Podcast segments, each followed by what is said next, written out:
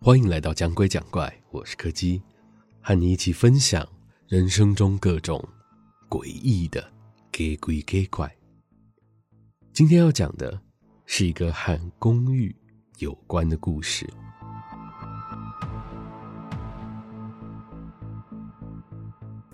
那是一栋很老、很老的公寓，从来就没有人敢住，也没有人敢进去。在这数十年的岁月里，它就像一块安静的墓碑，始终伫立在那。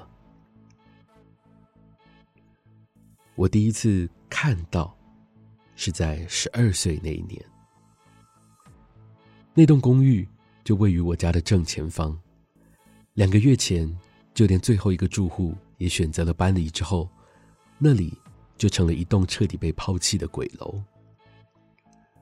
当时有个房仲受到了其中一位产权所有人的委托，要请他想办法卖掉位于三楼左手边的那间房子。那个房仲是一个非常认真的人，在那几个月的时间里，我经常可以看到他带着不同的客户前来看房子。他甚至还自己做了不少的整理，只为了可以尽快的将这间房子给推销出去。理所当然的，他也跟附近的居民建立了不错的关系。其实许多人都劝过他，不要放太多心力在那栋公寓上面，不值得，也不安全。只可惜，这样的劝说似乎无法阻止他继续努力。我依然时常可以看见他带着客人在楼梯间穿梭的身影。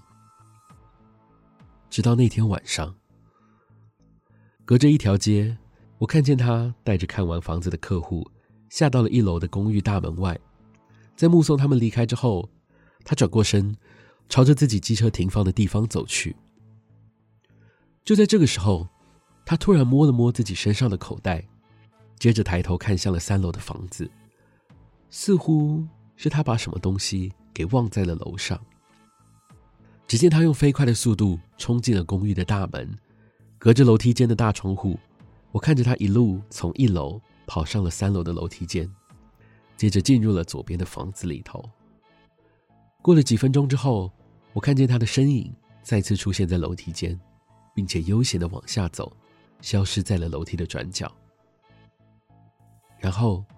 他缓缓的从楼梯上走了下来，再一次出现在了三楼的楼梯间。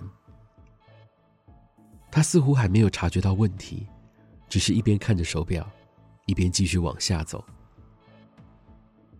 然后，他又一次的出现在了三楼楼梯间的窗户前。这时候，房仲似乎终于察觉到了不对，他抬起头四处张望。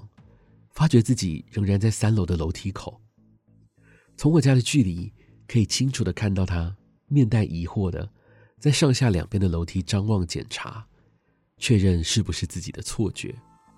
然而就在这个时候，我看到房仲突然将视线转向了下楼的楼梯上，同时他的脸上露出了一种极度恐惧的表情。接着，我就看到他开始死命的。朝着上楼的楼梯狂奔。然而，不管他再怎么跑，他最后依然会回到三楼的楼梯间。与此同时，他的神情也变得更加惊恐，似乎有什么东西正从楼下逐渐靠近他。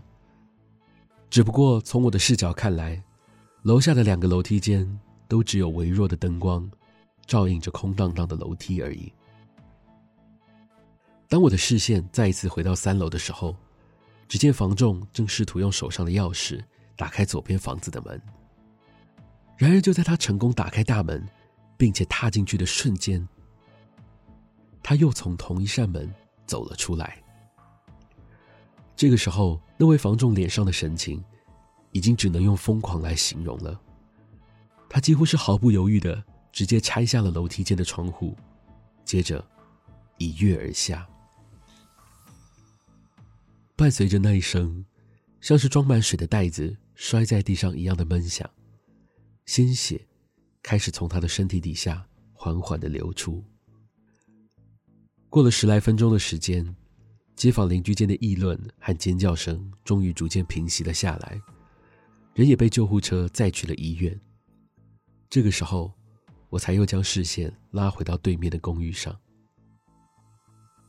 只见那名房仲依然站在三楼楼梯间的窗户前，两眼无神的看着这一切的经过。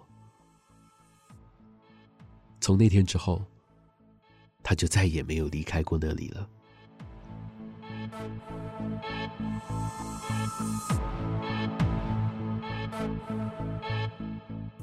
今天的故事就到这里告一个段落了。如果喜欢我们的节目，非常欢迎各位的小额抖内或是订阅赞助，同时也别忘了收听每周四的更新。我是柯基，我们下次见。Thank you.